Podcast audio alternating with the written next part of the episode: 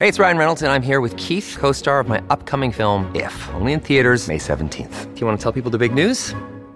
All right, I'll do. it. Sign up now and you'll get unlimited for $15 a month in six months of Paramount Plus Essential Plan on us. Mintmobile.com slash switch. Upfront payment of $45 equivalent to $15 per month. Unlimited over 40 gigabytes per month. Face lower speeds. Videos at 480p. Active Mint customers by 531.24 get six months of Paramount Plus Essential Plan. Auto renews after six months. Offer ends May 31st, 2024. Separate Paramount Plus registration required. Terms and conditions apply if rated PG. Mom deserves the best, and there's no better place to shop for Mother's Day than Whole Foods Market. They're your destination for unbeatable savings, from premium gifts to show-stopping flowers and irresistible desserts. Start by saving 33% with Prime on all body care and candles. Then get a 15-stem bunch of tulips for just $9.99 each with Prime. Round out Mom's menu with festive rosé, irresistible berry chantilly cake, and more special treats. Come celebrate Mother's Day at Whole Foods Market.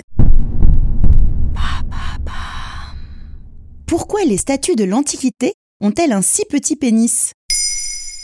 Merci d'avoir posé la question. Si vous avez déjà vu des statues d'hommes peu vêtus, voire carrément tout nus, vous vous êtes sans doute fait la réflexion.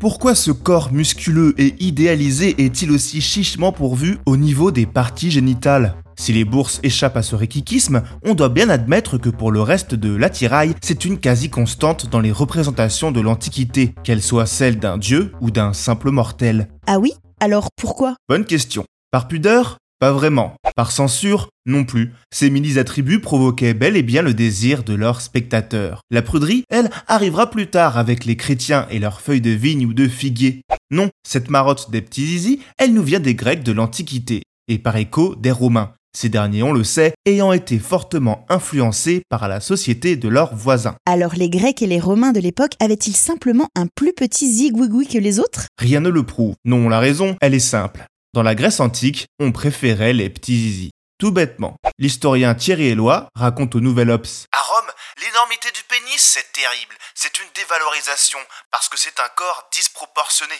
Encore mieux, les petites verges étaient synonymes de finesse d'esprit, car à l'époque, les corps étaient le reflet de notre fort intérieur. L'apparence physique traduisait notre existence. Alors gare à vous si vous étiez trop bien monté. C'était pas super bien considéré, et pas du tout signe d'une saine virilité. Au contraire, cela montrait qu'on était obscène, esclave de ses pulsions, incapable de se contrôler.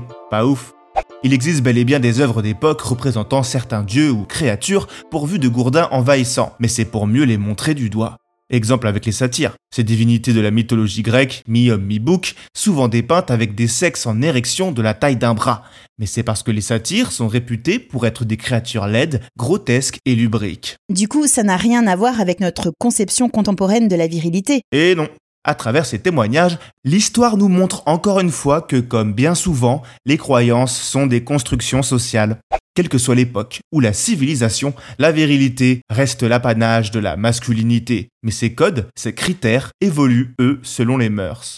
En témoigne le célèbre portrait de Louis XIV de Hyacinthe Rigaud, où l'un des rois les plus influents de l'histoire porte une perruque, des collants et une paire de talons hauts. C'est pourquoi les micro-pénis ont fleuri sur les statues ou les vases de l'Antiquité. Ensuite, c'est l'effet boule de neige. À l'instar de la mythologie, l'art de la Grèce antique a massivement influencé la culture occidentale durant les siècles qui suivirent. Et c'est ainsi que l'on retrouve des petits zizi sur des œuvres post-antiquité. Maintenant vous savez, un épisode écrit et réalisé par Jonathan Oppard. Ce podcast est disponible sur toutes les plateformes audio. Et si cet épisode vous a plu, n'hésitez pas à laisser des commentaires ou des étoiles sur vos applis de podcast préférés.